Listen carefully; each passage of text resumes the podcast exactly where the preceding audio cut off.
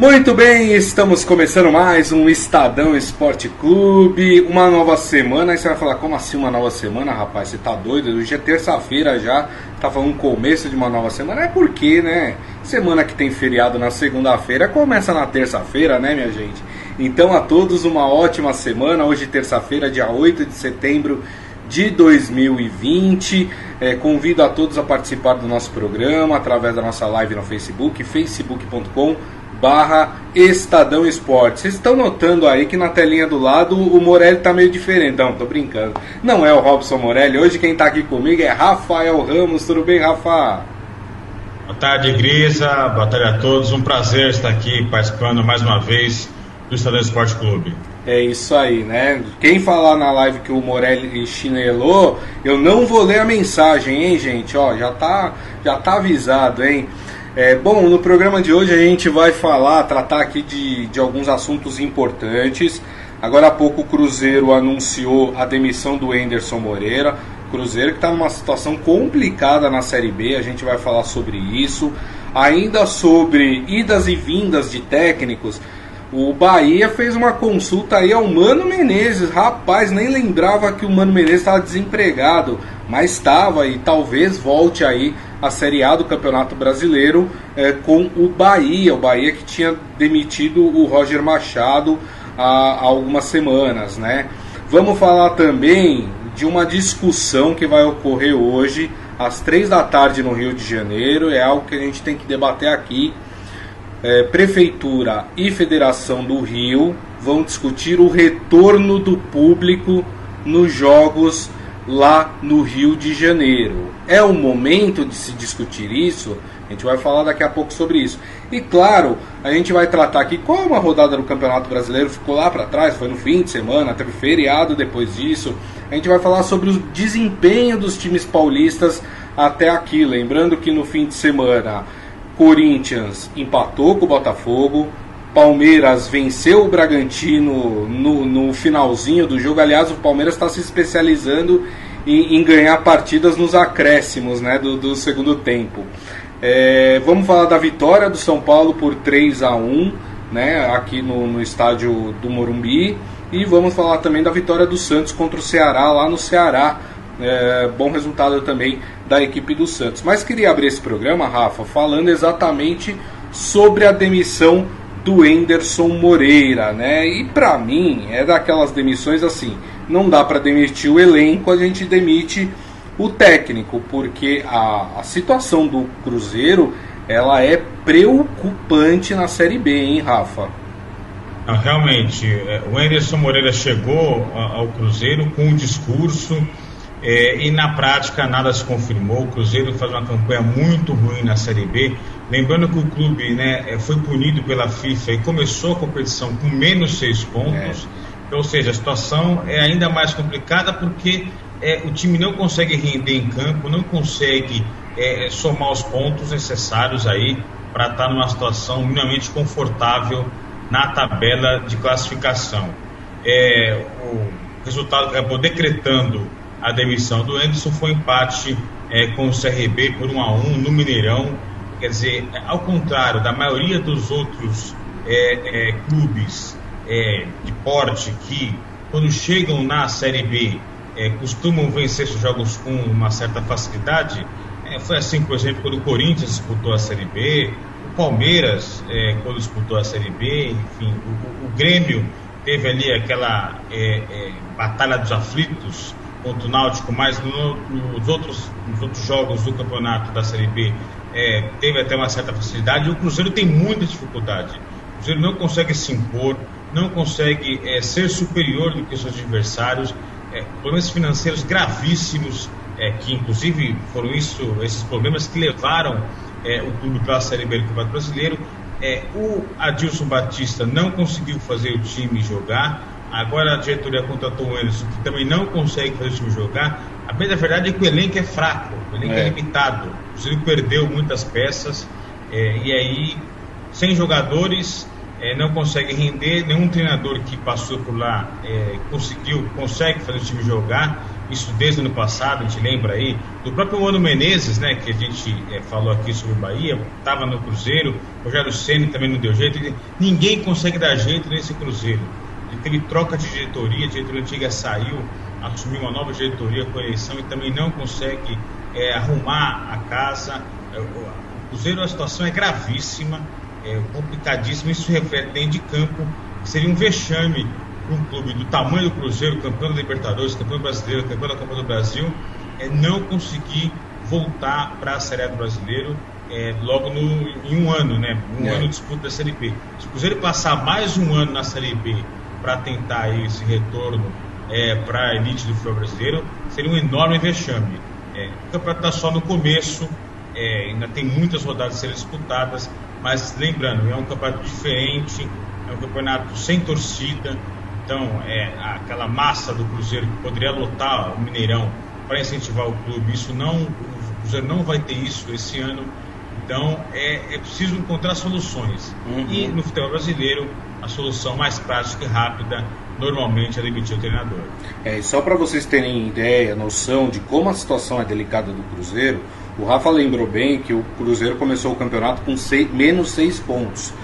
Mesmo que o Cruzeiro tivesse esses seis pontos hoje computados com os cinco pontos que ele tem, o Cruzeiro teria 11 pontos nesse caso e estaria na décima colocação do campeon... do, da, da Série B do Campeonato Brasileiro, ou seja, não estaria ali próximo do, dos quatro primeiros, que são os quatro que sobem para a Série A do Campeonato Brasileiro. Agora, a situação é mais preocupante porque o quarto colocado hoje do campeonato da Série B é o Cuiabá. E o Cuiabá tem 14 pontos, ou seja, o Cruzeiro já tem 9 pontos a menos do que o último time ali que hoje estaria classificado para a Série A do Campeonato Brasileiro. Fora isso, é, o grande problema financeiro que o Cruzeiro enfrenta, fora as punições que vem tomando é, da FIFA, a última delas em que o Cruzeiro não pode registrar novos atletas.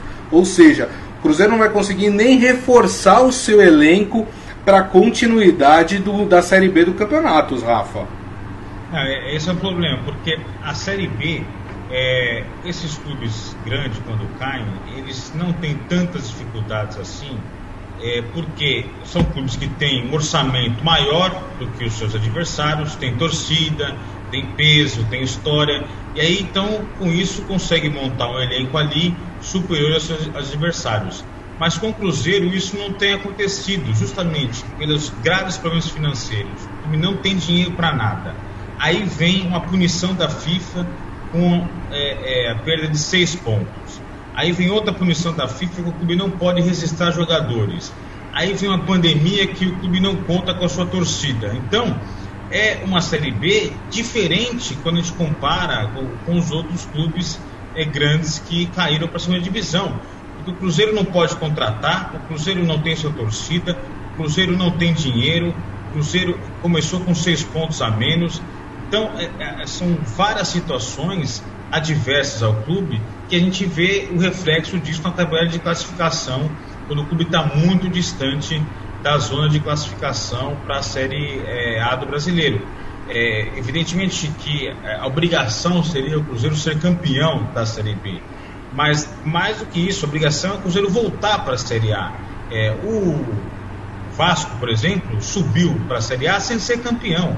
Mas aquele ano a meta era, era voltar para a Série A do brasileiro, independentemente da posição que o time ficasse na tabela. Mas o Cruzeiro nem se aproximar da zona de classificação tem conseguido por causa dessa série de problemas. E essa, essa questão financeira, essas punições que o clube vem sofrendo, impedem da diretoria montar um elenco com cara de Série B. Porque não adianta você ter um, um elenco com cara de Série A para estar Série B. A questão não é só qualidade. A Série B é um campeonato muito difícil. Viagens longas, campos ruins. É, você enfrenta adversários é, que, quando jogam em casa, é, fazem muito valer o fator casa ali, com pressão, com, a, a, a, é, criando armadilhas para os seus adversários. Então, tudo isso você tem que ter um elenco com estilo de Série B. O Cruzeiro não conseguiu montar isso até agora e também não vai conseguir. Já está impedido aí de registrar novos jogadores. É isso aí. O Adi Armando aqui falando, os times da Série B parece que não tem mais medo do Cruzeiro, virou time comum. É, deu para perceber nesse, nessa partida contra o CRB. O CRB foi para cima do Cruzeiro dentro do Mineirão e conseguiu chegar no gol do empate, né? Tava perdendo, conseguiu chegar no gol de empate. E ele lembra também que tem jogadores ainda saindo do Cruzeiro, né? Muitos entrando na justiça aí é, para conseguir o seu direito de se desligar do clube e assinar com um novo clube. Eu diria que a situação do Cruzeiro ela é extremamente preocupante. O Cruzeiro está um ponto da zona de rebaixamento da Série B. É, é, muito preocupante, é muito preocupante. Se eu fosse torcedor do Cruzeiro, eu já começaria já a, a, a me acostumar com a ideia de ficar na Série B. O Cruzeiro tem condições de subir para a Série A? Tem condições. Mas é, diante do, do cenário que está se pintando, não sei não, viu? A, a, situação, acho que o Cruzeiro, dos times grandes que já caíram, acho que o Cruzeiro é o que enfrenta a pior situação uh, nesse momento. Não sei se o Rafa concorda comigo. Não, sim, o cenário é totalmente adverso. É, quando a gente compara com os outros times, é, como eu disse, o Cruzeiro não tem dinheiro, os outros clubes também muitos não tinham dinheiro, mas não tem torcida é, no estádio por causa da pandemia, não pode registrar novos jogadores, começou com seis pontos, a situação dele é muito pior comparada com os outros clubes aí grandes. Aí eu falo de Corinthians, de Grêmio, Atlético Mineiro, Palmeiras, é, Botafogo, Vasco, enfim, outros clubes aí de grandeza nacional que também já disputaram a Série B. Muito bem. E falando em técnico, né? Falamos de um técnico que caiu, então vamos falar agora de um técnico que pode uh, se empregar de novo, rapaz. É, parece que o Bahia, o Bahia que demitiu algumas semanas o Roger Machado, estaria atrás de Mano Menezes. E aí, Rafa, boa contratação para o Bahia? Olha, o Mano Menezes é um bom treinador, é, já fez grandes trabalhos, conquistou títulos importantes, inclusive no próprio Cruzeiro, que a gente acabava de falar aqui, no Corinthians. Mas é, faz tempo que ele não emplaca aí um, um grande trabalho. É, lembrando que ele saiu do Cruzeiro é, quando viu que o time não dava sinais de, de reação.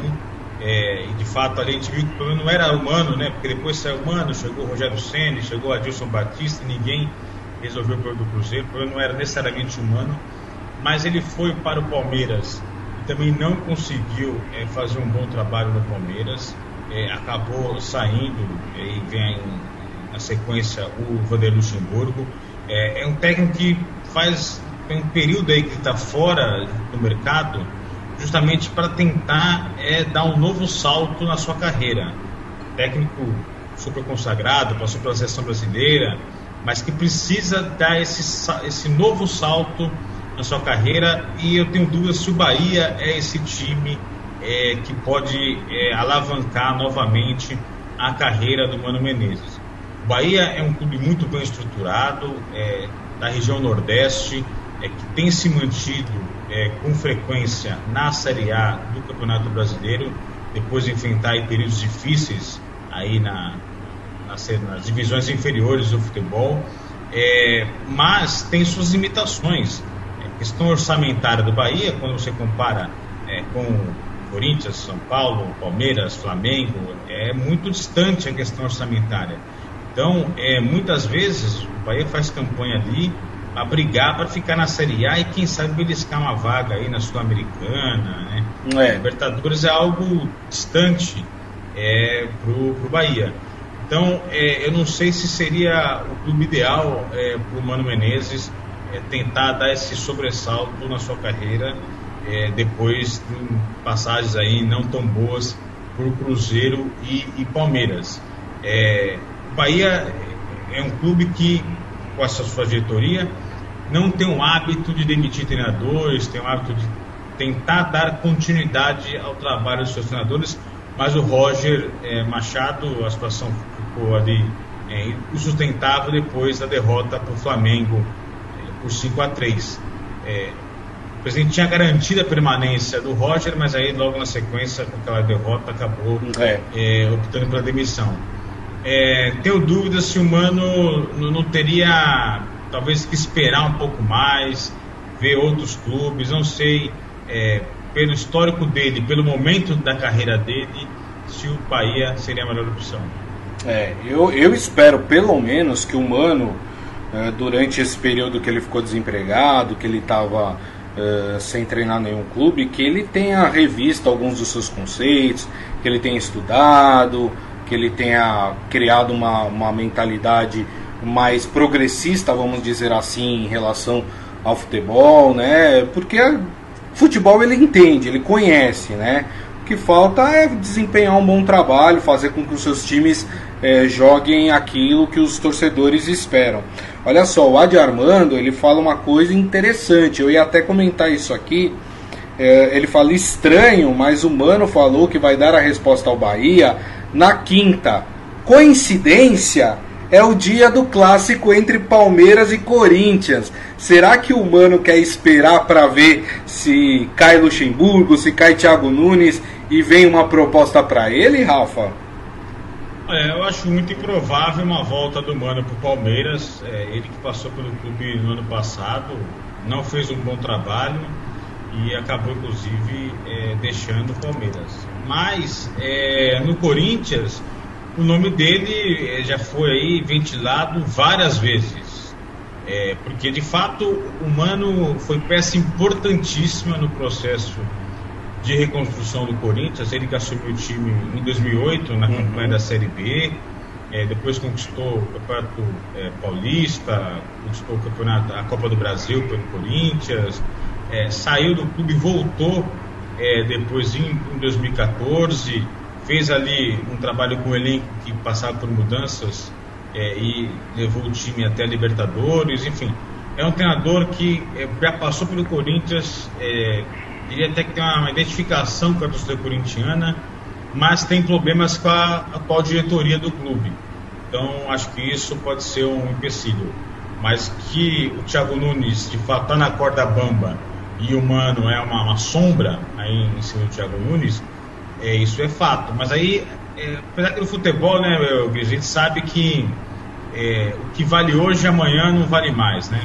Muitas contratou o Thiago Nunes justamente para mudar o estilo de jogo da equipe, é, muitas resgatar ali um futebol mais ofensivo, um futebol que o Corinthians pressione mais o adversário. É, e o Mano não tem esse estilo de jogo. O estilo de, do, do jogo do Mano é outro estilo. Então, será que nove meses depois é, de contratar um treinador para jogar para frente, a diretoria é, mudaria totalmente o discurso, buscaria um treinador com outro estilo de jogo? Não duvido, já que o futebol, é, como eu disse, o que vale hoje, amanhã já não vale mais. Uhum. Mas acho que é um treinador que não se encaixa no momento do Corinthians é, proposto para a diretoria. Muito bem. O Isaías aqui até lembra, né, ainda voltando a falar do Enderson Moreira, que o aproveitamento dele no Cruzeiro era de 58%, que não é um aproveitamento ruim. Tem muito técnico aí de Série A que está nos seus clubes com aproveitamento menor do que esse, né? Não é uma mas é aquela história que a gente fala. É, quando a fase não é boa, sempre vai sobrar para o técnico, né? É, nunca vai sobrar para o elenco. É, o Adi Armando falou que via Corinthians chegou até a seleção Mano Menezes. E é verdade, tem, tem toda a razão aqui. É, não sei, não sei se o corintiano ia, ia gostar de ter o Mano de novo. Mas é, é legal a gente fa falar sobre isso, Rafa. É, até porque um, um dos temas que a gente vai discutir aqui é o desempenho uh, dos times paulistas no Campeonato Brasileiro até aqui né? É, volta a lembrar, Santos ganhou, Palmeiras ganhou, São Paulo ganhou, Corinthians empatou em casa com o Botafogo. Se a gente for analisar a tabela hoje do Campeonato Brasileiro, a gente colocaria assim, ah, São Paulo vem em primeiro, né, de aproveitamento no Campeonato Brasileiro, é o segundo colocado, depois vem Palmeiras, depois vem Santos e depois vem Corinthians. É. Só que o futebol não é analisado somente por números, a gente tem que Exatamente. analisar uma série de coisas, né? Por exemplo, o São Paulo é segundo colocado, mas o São Paulo vem jogando bem, o São Paulo vem apresentando um futebol que nos leve a acreditar que o São Paulo possa ir mais longe. Quem é dos paulistas que hoje está apresentando o melhor futebol? Na minha opinião, pelos jogos que eu vi, eu acho que o Santos é o que tem apresentado o melhor futebol entre os quatro. E aí, Rafa, na sua opinião, na sua avaliação, até aqui no Campeonato Brasileiro, qual é o, qual é o torcedor que pode ter mais esperança em relação ao seu time? Atlético Mineiro. olha, Guisa, olha. É, com relação aos times de São Paulo, a gente tem que escolher o menos pior. É. é porque o Corinthians vem decepcionando com o Thiago Nunes. É, é, fato que não tem um super elenco, mas ele também não vem fazendo um bom trabalho. Eu acho que o Corinthians é, é o pior é, dos clubes paulistas. O Luxemburgo no Palmeiras também está é, devendo, era para ter feito muito mais do que pelo elenco que tem, está decepcionando. O São Paulo é, é o segundo colocado, é, mas o, o, Diniz, há muito tempo a gente espera um futebol melhor do São Paulo e o Diniz é, é meio que abriu mão de alguns conceitos que ele tinha de futebol para conseguir resultados, porque ele percebeu que o mais importante era o resultado do que o desempenho, porque o cargo dele estava super ameaçado depois, por exemplo, daquela eliminação é, para o Mirassol no Campeonato Paulista. Então, o São Paulo mudou um pouco o estilo de jogo, pensando mais em resultado do que desempenho, uhum. e aí por isso até conseguiu alguns é, é, bons resultados e hoje é segundo colocado, mas pode render muito mais é, do que está rendendo hoje. E o Santos é, do Cuca, é, de fato, é um time que, que tem buscado o jogo. É, final de semana, a partida com o Ceará, jogo maluco, cheio de expulsões, é. mas o Santos é, buscou resultado e venceu. Quando joga na Vila, o Santos sempre busca ali, pressiona o adversário. É, é o futebol que a gente vê que pode é, dar frutos na sequência, mas ainda é, não dá para dizer que o Santos está apresentando um bom futebol. Mas olhando aí a médio e longo prazo, olhando para a sequência do campeonato, eu acho que quem tem mais a produzir é o Santos. E apesar do São Paulo, que precisava desses resultados para respirar um pouco mais aliviado, também é, pode aí é, ter uma boa sequência no campeonato. É, lembrando né, que amanhã nós temos dois paulistas em campo, né? O São Paulo faz o. Dá pra gente chamar de clássico paulista? Dá, né? São Paulo e Red Bull Bragantino, tá na Série A do Campeonato Brasileiro, é. a gente chama de clássico paulista. É, vai jogar no Morumbi contra o Bragantino às 7h15.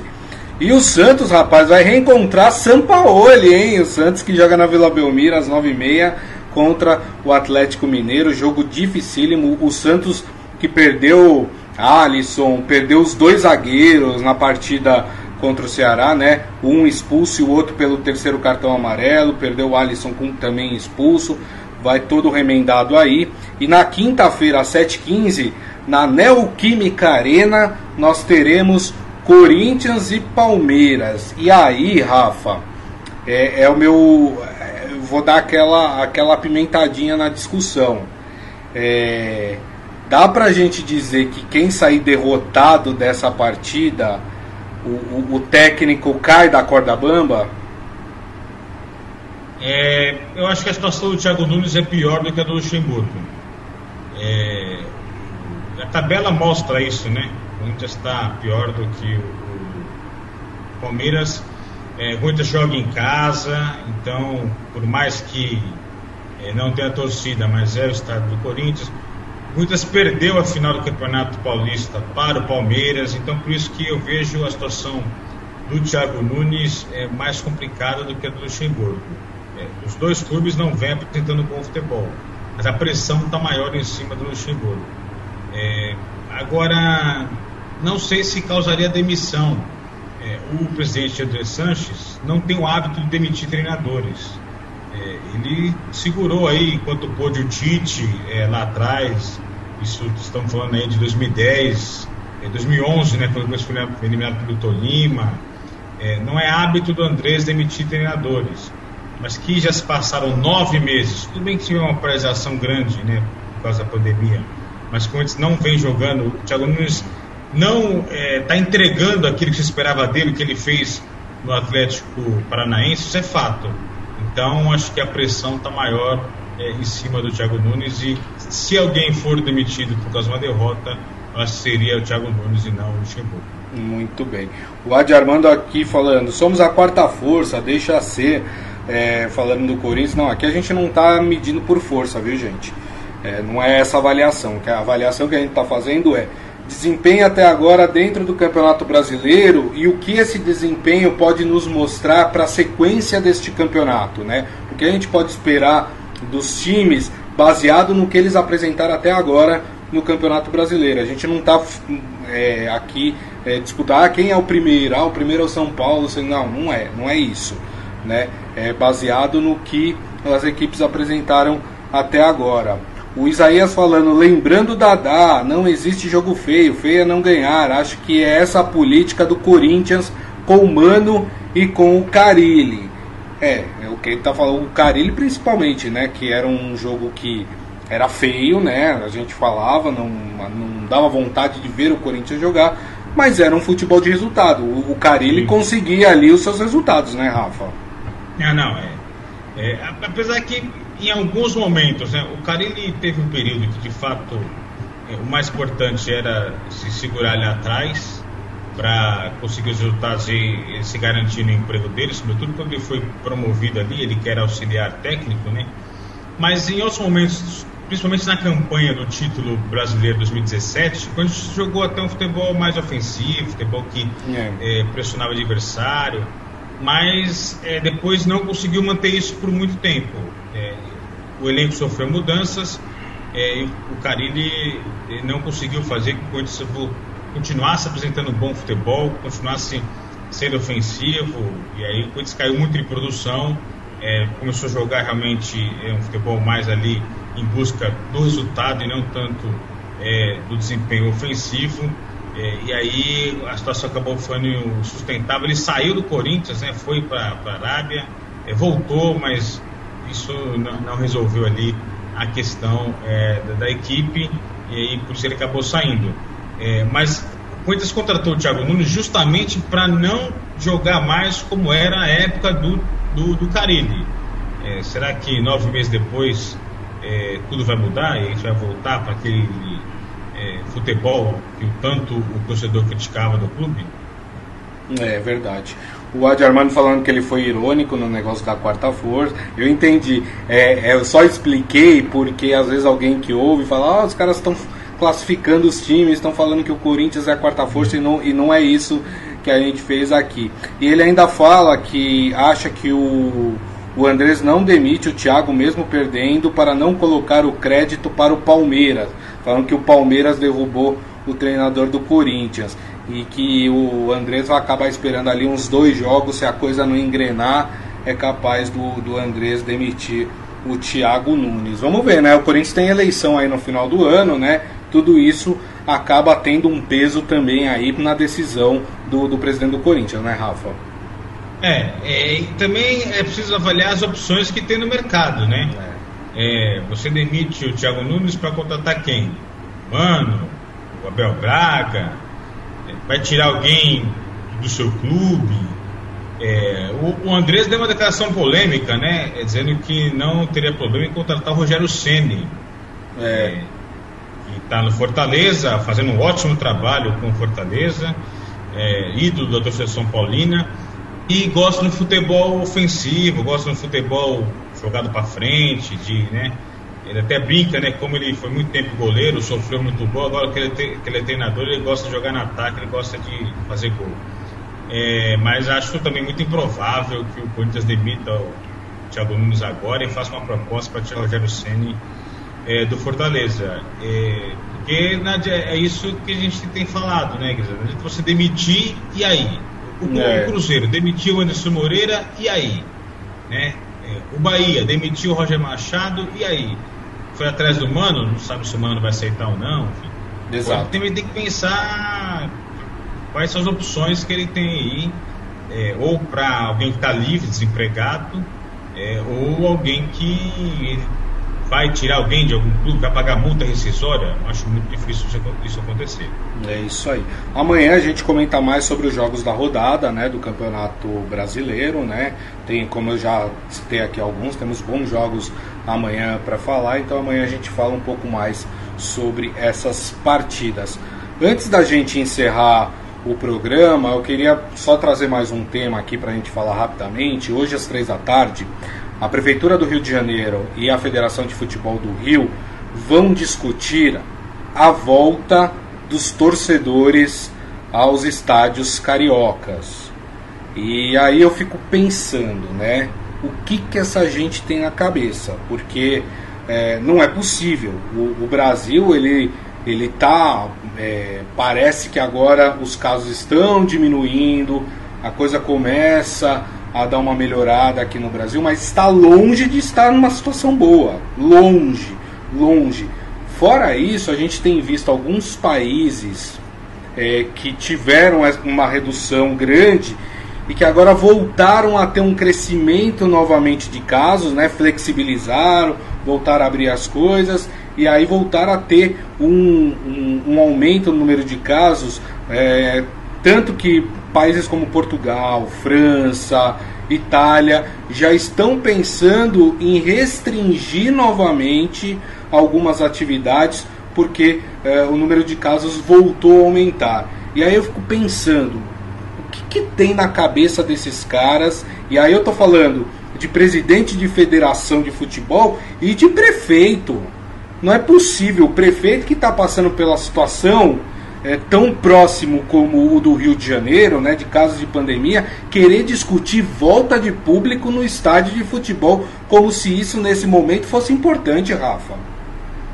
É, Guilherme, a gente viu imagens desse feriado prolongado das praias do Rio de Janeiro, não do Rio, não só do Rio de Janeiro, né, do Brasil é, todo. Brasil todo praias lotadas com aglomeração de pessoas, é, pessoas usando, não usando máscara.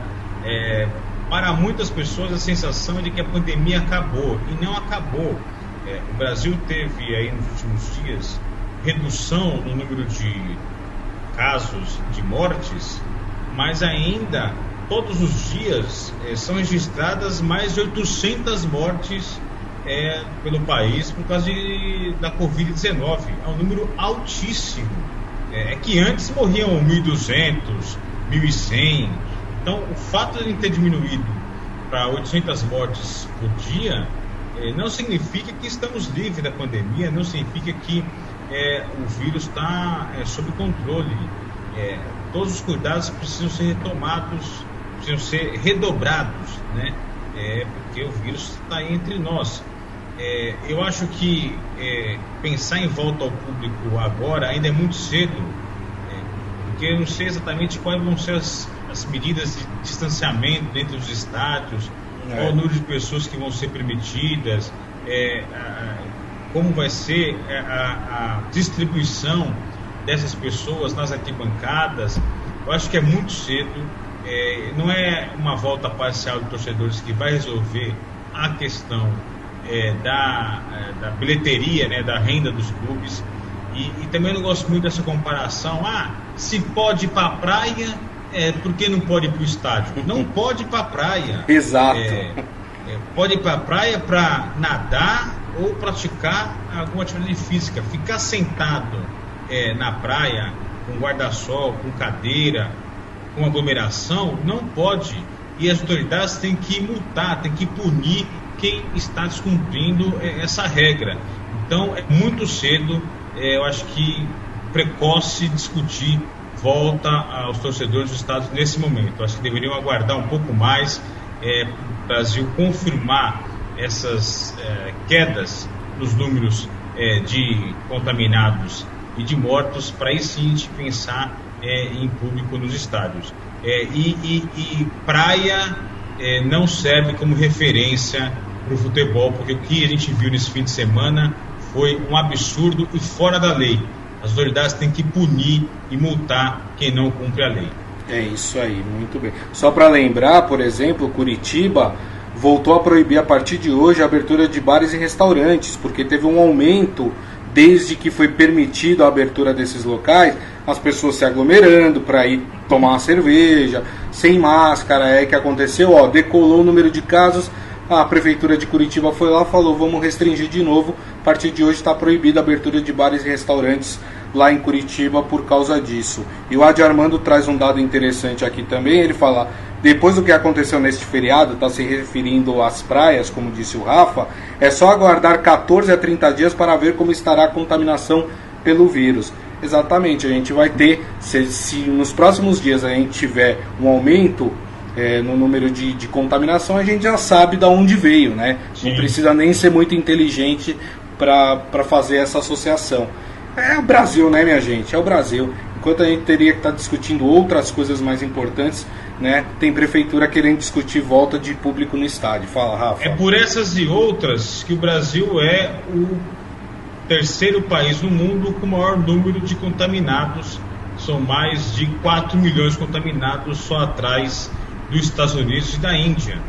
É, a nossa população é uma população grande, mais de 200 milhões de habitantes, mas o Brasil só está nessa situação por causa do comportamento da sua população. Mas que se a população fosse mais consciente, é, os números seriam menores. Não teria como fugir da pandemia, uma pandemia mundial que atacou o mundo todo, mas eu acho que a gente estaria numa situação menos pior do que a gente está hoje e não teriam perdido aí mais de 125 mil vidas por causa da Covid-19. Muito bem. Bom, gente, assim nós encerramos o Estadão Esporte Clube de hoje.